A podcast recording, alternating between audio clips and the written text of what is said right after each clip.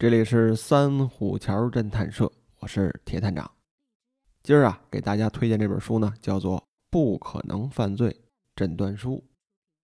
这是一部黄金时期的侦探小说，作者呢是美国的爱德华·霍克。这位老爷子啊，一九三零年生人，哎，已经不在了。但是他这一辈子呀，创造了将近有二十位侦探。留下了大量的侦探故事，他写的这二十个侦探啊，各有各的特色。一会儿啊，咱们挑几位给您介绍一下。在美国的侦探小说这个圈子里啊，把这位爱德华·霍克就比作是英国的柯南·道尔。他这个写小说呢，有一特点，喜好写这个短篇精炼的小说，他不喜欢写长篇。他觉得这个写短篇故事啊更过瘾，把这一个谜题啊。设置清楚，讲明白了，这故事就过，不用一些特别繁琐的，哎，还得渲染一下什么气氛啊之类的这种长篇大论给你讲一个故事，不，人家就写短篇。像有记录表明啊，这个爱德华·霍克一辈子呢写了将近有两千个故事，两千个故事，而且还都是侦探故事，这能力相当的强啊。咱们可以比较一下啊，说这个咱们当今现在。写侦探小说比较不错、高产的，那应该算是东野圭吾了。东野呢，是一年将近有两本到三本的长篇小说，他的每一本书大约都是三十到四十万字。哎，只不过他这个故事质量吧，哎，他自己也说，的确有一些啊是比较水的一些成分啊。呃，这么算起来，东野的作品到现在也就是百十部啊，一百多部。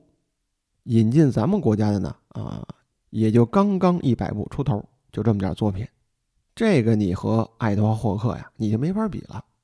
哎，人家两千多部作品，再往前倒呢，比较多的像这个阿加莎克里斯蒂，哎，他这个名下呀，也就是四五个侦探，一百多本书，将近两百多个故事，啊，所以这么一介绍啊，你就能知道啊，这个爱德华霍克。这个写作能力还有这个经历方面是相当强的，可以称得上是一位天才的侦探小说家了。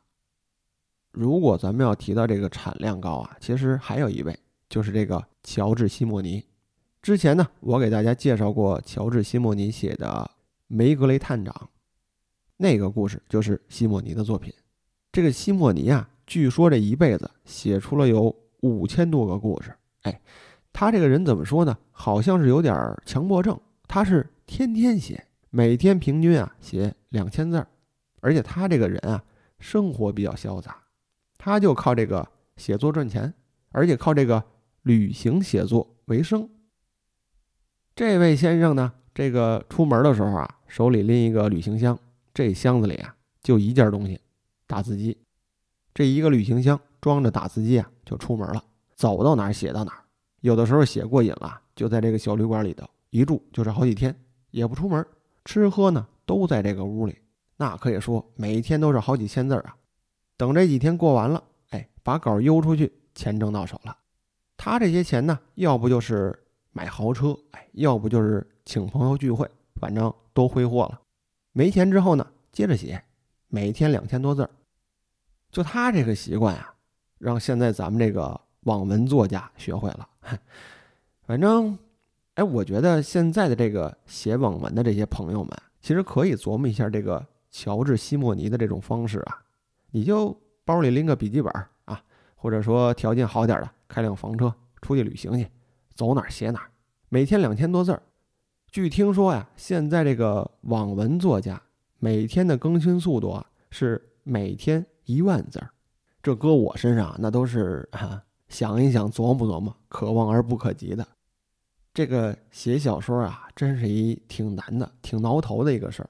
有的时候你把这头发都挠掉了，不见得能写出一个字来；但是有的时候，一瞬间你就能写出上千字来，这个都不好说。说了点题外话啊，咱们还说回这个爱德华·霍克这位作家呢，不管是产量高，而且每一个故事啊写的还都不错。他呢曾经获得这个。美国侦探作家协会的终身成就奖，而且被誉为是古典侦探小说的谢幕人。从这位老人家走了之后，说明这个古典侦探小说这个时期啊，算是正式落幕了，没人了。的确呀，像咱们介绍了这么多的侦探小说，这个写短篇的侦探小说的，现在的作家呀，真的很少。一个呢，可能是因为这个出版物的限制。哎，像我了解呀，您要出一本小说，少说得是二十万字左右，这样呢，这个出版社才愿意给你印成书，这样人才能赚钱。要不呢，您就把这个短篇小说弄个合集，哎，好几个故事搁到一块儿，迈过这个二十万字这个坎儿。这个书啊，您才能出出来。早年间在黄金时代，像这个柯南道尔啊、阿加莎呀，还有这个爱德华霍克呀，他们都赶上过。他们的小说啊，都是在这个杂志里头连载，这杂志的版面就受限制了，一篇故事呢也就几千字儿，哎，短小精看。这个读者呢，走到哪儿看到哪儿，几千字儿一会儿就看完了。哎，这个杂志社呢就会跟你预约稿件，你这个故事啊才能。一步一步往后写，形成这个连载。像咱们现在看到这些书啊，这个古典派的侦探小说，很多呢都是从这个杂志连载的故事串起来的。像咱们今天介绍的这本小说呢，叫做《不可能犯罪诊断书》，这是一系列六本。这六本书啊，将近一百个故事。这一百个故事啊，几乎都是在杂志中连载出来的。后来啊，才形成了这么六本书。而且我认为啊，像这个《不可能犯罪诊断书》，就这本小说呢，啊，它是一个很好的床头读物。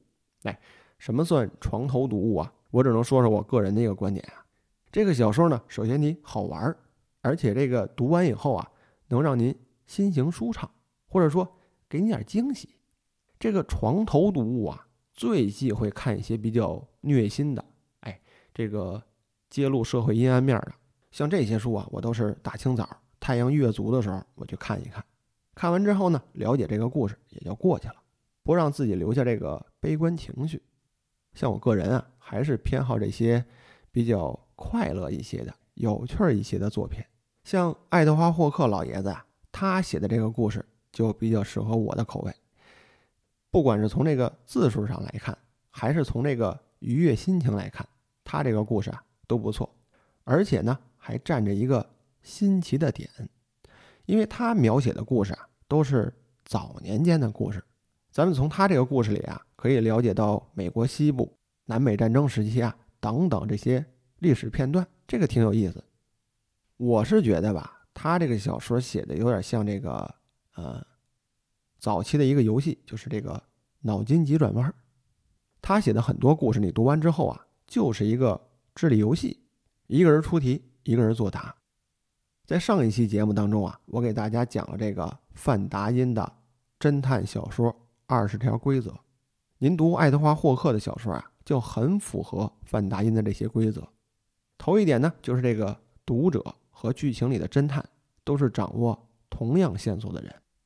这个侦探的行为模式，还有与这个证人啊、嫌疑人之间的这些对话，这里面啊涵盖着线索，有疑点。侦探在那儿说：“你读者读完之后啊，这掌握的线索其实都是一样的。这故事最后最后才能把这个谜题的答案啊告诉你。所以我也养成一个习惯啊，像读这个爱德华霍克的小说呢，您每天呀看一半儿。哎，我给您提个醒，您就看一半儿。为什么这么说呢？说读他这个小说啊，是一个脑筋急转弯的游戏，您就很合适啊。说这个每天晚上临睡的时候，您找这么一个故事，哎。”先读一半儿，读到这个案件是怎么发生的，这位侦探呢是怎么收集的这个线索？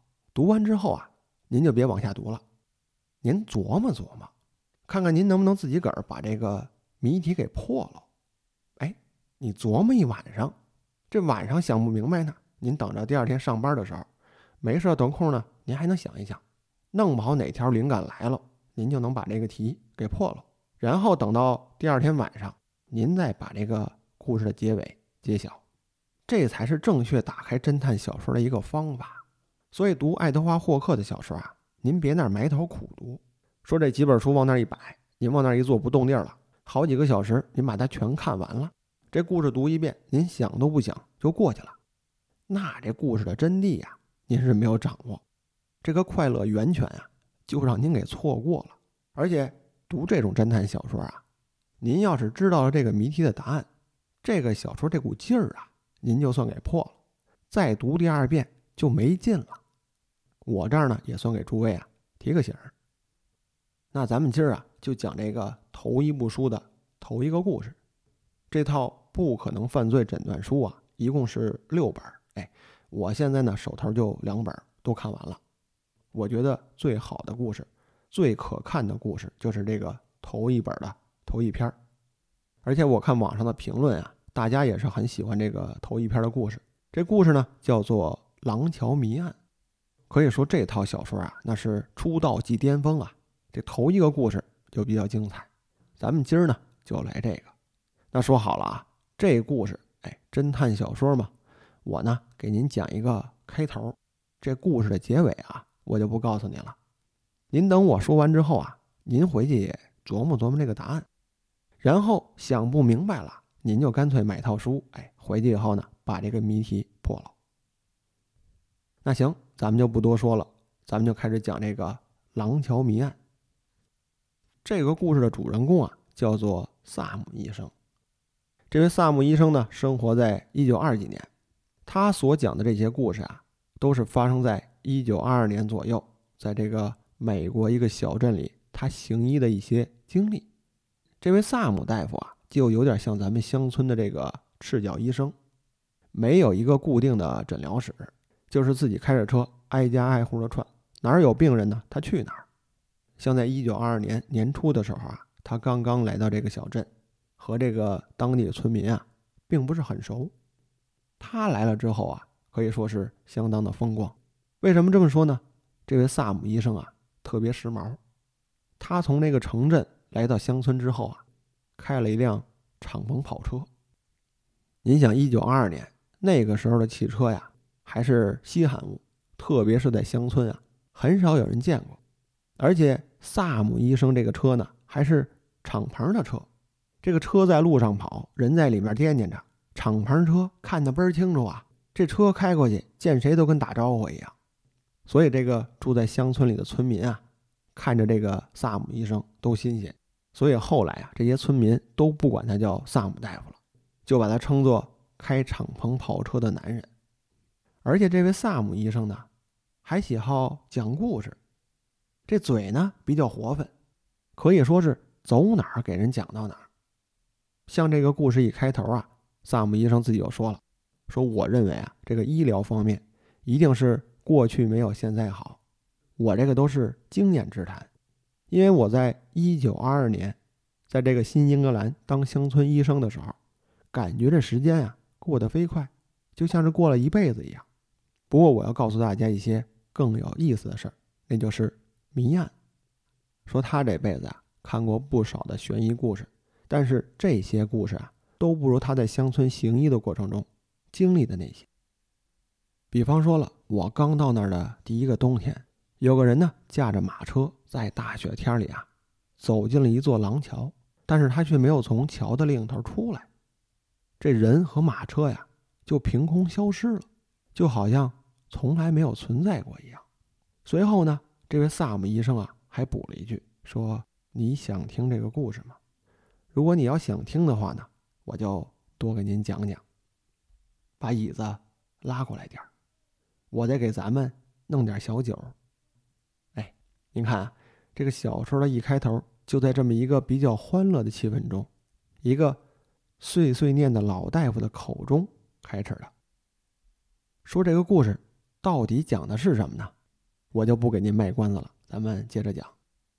说这位萨姆医生啊，在这个乡村里行医，当时这天气啊，大雪天儿他就开着自己那辆跑车去了。去的这家啊，是家里的女主人病了。这家人呢，姓布林洛。这一家啊，一共是五口人，老夫妻俩人，还有一男一女两个孩子。这大儿子啊，刚结婚，刚把这媳妇儿啊。娶到家里来，所以这个新组建的家庭呢，一共是五口人。这女主人啊是常年患病，所以这位萨姆大夫啊是定期来给他看一看。今儿这大雪天也赶来了，到家里看完病之后啊，这几个人坐那儿就聊闲天儿。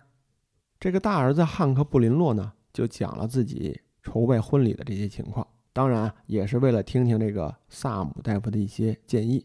毕竟这个萨姆大夫呢是城里人，见多识广啊，而且这个穿着打扮，包括那个驾驶的敞篷跑车都很时髦。这一边聊天一边喝茶，这个时间呀就过去了。后来这位萨姆医生一看表，说不行，我得走，还有一位病人等着我呢。后来这汉克一看呢，外面这个天气啊，雪更大了，就跟这个萨姆大夫说：“说您再外出啊，就不能开车去了。说您那个汽车呀，容易在我们这个乡村的道路上陷在里面，特别现在还是下雪。说这个时候出行啊，您要驾驶马车，也就是用这个牲口拉的车。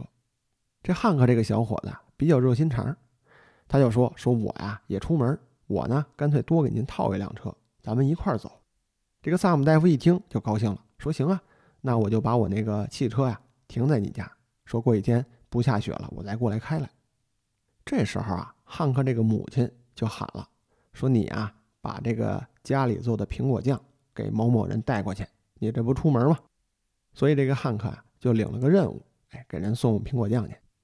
他先到这个自家的马棚啊，选了两匹精壮的马，套了两架车，然后就一块儿出门了。出门的时候呢，这汉克的媳妇儿啊，非要跟着。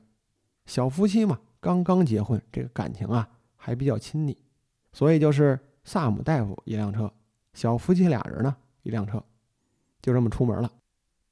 但是刚出门的时候，这个汉克就跟自己的媳妇儿说了：“说你啊，去坐那个。”萨姆大夫的那辆车，说他呢一个生人，他不认路，说你啊给他带路，我在前面啊给你们开道。这个新媳妇一听啊，其实是有点不太高兴的，但是既然自己男人这么说了，也就只能听着。所以这个汉克的媳妇啊就下车坐到这个萨姆大夫的车上去了。由此呢，这两辆车一前一后就正式上路了。要说这个汉克呀，也是挺心宽的啊。把这个把自己这个新媳妇儿给推出去，自己一辆车，然后让人大夫带着自己媳妇儿上路。反正甭管怎么说吧，两辆车一前一后，正式的踏上了行程。这一边走啊，这雪下的是越来越大了。或许是这个萨姆大夫啊，这个驾驶马车的技术不熟练，所以他这个速度啊就慢了。这汉克呢，在前头驾驶着马车一路小跑，没过一会儿。这俩人的距离啊就拉远了。突然，在一个拐弯的时候，这个汉克呢就消失了。哎，这时候啊，这个萨姆大夫啊带着这个汉克的媳妇儿就在最后一辆车上。这媳妇儿就埋怨了，说我这老公太不守规矩，说你看看这大雪天跑这么快都不等我们。这个汉克大夫呢老好人，旁边就劝说放心，说这个乡村道路啊这好走。一条路走到黑，说咱们拐过这个弯儿就应该能看见他，他一定是在路上啊等着咱们呢。可是等萨姆大夫这个车拐过弯之后啊，往前一看，还真是一条直道，而且这个直道中间啊有一个廊桥。什么叫廊桥呢？其实啊就是架在这个河上的桥，但是这个桥啊很特别，它有一个回廊，也就是说两边有墙，上面有顶儿。说这个廊桥的结构啊，就是防这个下雪天儿，雪呢落在这个桥面上，哎，路滑不好走，所以就把这个桥啊盖个房顶儿，就像咱们这个中国回廊一样，所以叫廊桥。那这萨姆大夫一看这路大直道啊，往前走吧。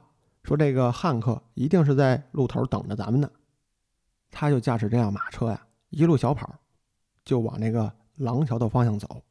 等到他们穿过廊桥。走到当中间的时候，这突然间呀，这个汉克的媳妇儿发现不对了。他看见这个桥面上啊，哎，好像有个东西撒了一地。等离近了一看呀，发现是一罐苹果酱。这个苹果酱呢，就是汉克最初带出来的。说这酱怎么撒地上了？哎，萨姆医生呢，这时候也从车上下来，也来检查。然后萨姆医生啊，发现了更为出奇的一件事儿，他就顺着这个桥啊，一直往前看，发现这个桥面上没有这个车辙的痕迹了，要知道他们进这个桥，说萨姆大夫进这个桥呢，是顺着这个汉克的车辙印儿一直跟来的。但是为什么突然间这个车辙印没了呢？车人凭空消失了。但是这是条大直道啊，一眼看到头。那车去哪儿了呢？起初啊，他们以为是这个出现事故了，说这个车翻到河沟里去了。然后萨姆医生呢，就往这个桥下面看，但是这桥下面什么都没有啊！而且根据这个现场痕迹，发现这个桥栏杆上等等这些也没有一个撞破损的痕迹。你不能是说这个汉克哎，把这个车马全举起来扔桥里头，然后自己蹦下去消失了吧？这不太现实啊！但是再怎么分析，他们往前走，依旧是没有发现这个车辙的痕迹。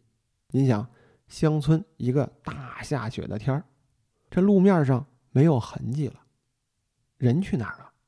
马车去哪儿了？这个呀，就是廊桥谜案的一个悬疑点。这事儿发生之后呢，这萨姆大夫啊，可以说是一脑袋问号。他连自己的病人都不管了，带着这个汉克的媳妇儿啊，就回家了。随后呢，这个事儿一说，警方啊就开始介入调查了，说这个汉克还有他那辆马车凭空消失了，人呢？人去哪儿了？警方啊，哎，就在这个大下雪天开始调查了。这个事儿一查呀，查了两天。后来有人发现呀，说这个汉克的马车呢，出现在。旁边一个村里面，说这个车呀就停在路中间，这个马都在，唯独这个汉克死了，怎么死的呢？脑部中枪，让人一枪给崩了。说这个事件从人消失到发生了凶杀案，到底是怎么回事？哎，不能再跟您讲了，再跟您讲这个谜底就算给您漏了。悬疑点有了。说这个故事，您能不能靠自己的推理把它破了？那只能看您的本事了。如果说找不着答案，您就买本小说，好好的读一读。那书名呢？我再跟大家说一下，就叫做《不可能犯罪诊断书》。我是推荐大家呀多看一看，这是一个很好的床头读物。故事呢，咱们今儿啊就讲到这儿。像这个爱德华·霍克这位老人家呢，的确写了有不少的好故事。这个他笔下的萨姆大夫呢，只是他其中一位侦探，还有很多。他这一辈子一共造了有二十位侦探，可以说是位侦探孵化师了。除了这个萨姆大夫呢，是位乡村医生啊，他还写过其他几位比较有名的侦探。我跟您说一说啊，他笔下有一位侦探呢，叫做西蒙亚克。这位生活的朝代啊比较早了，哎，是在这个纪元初期的。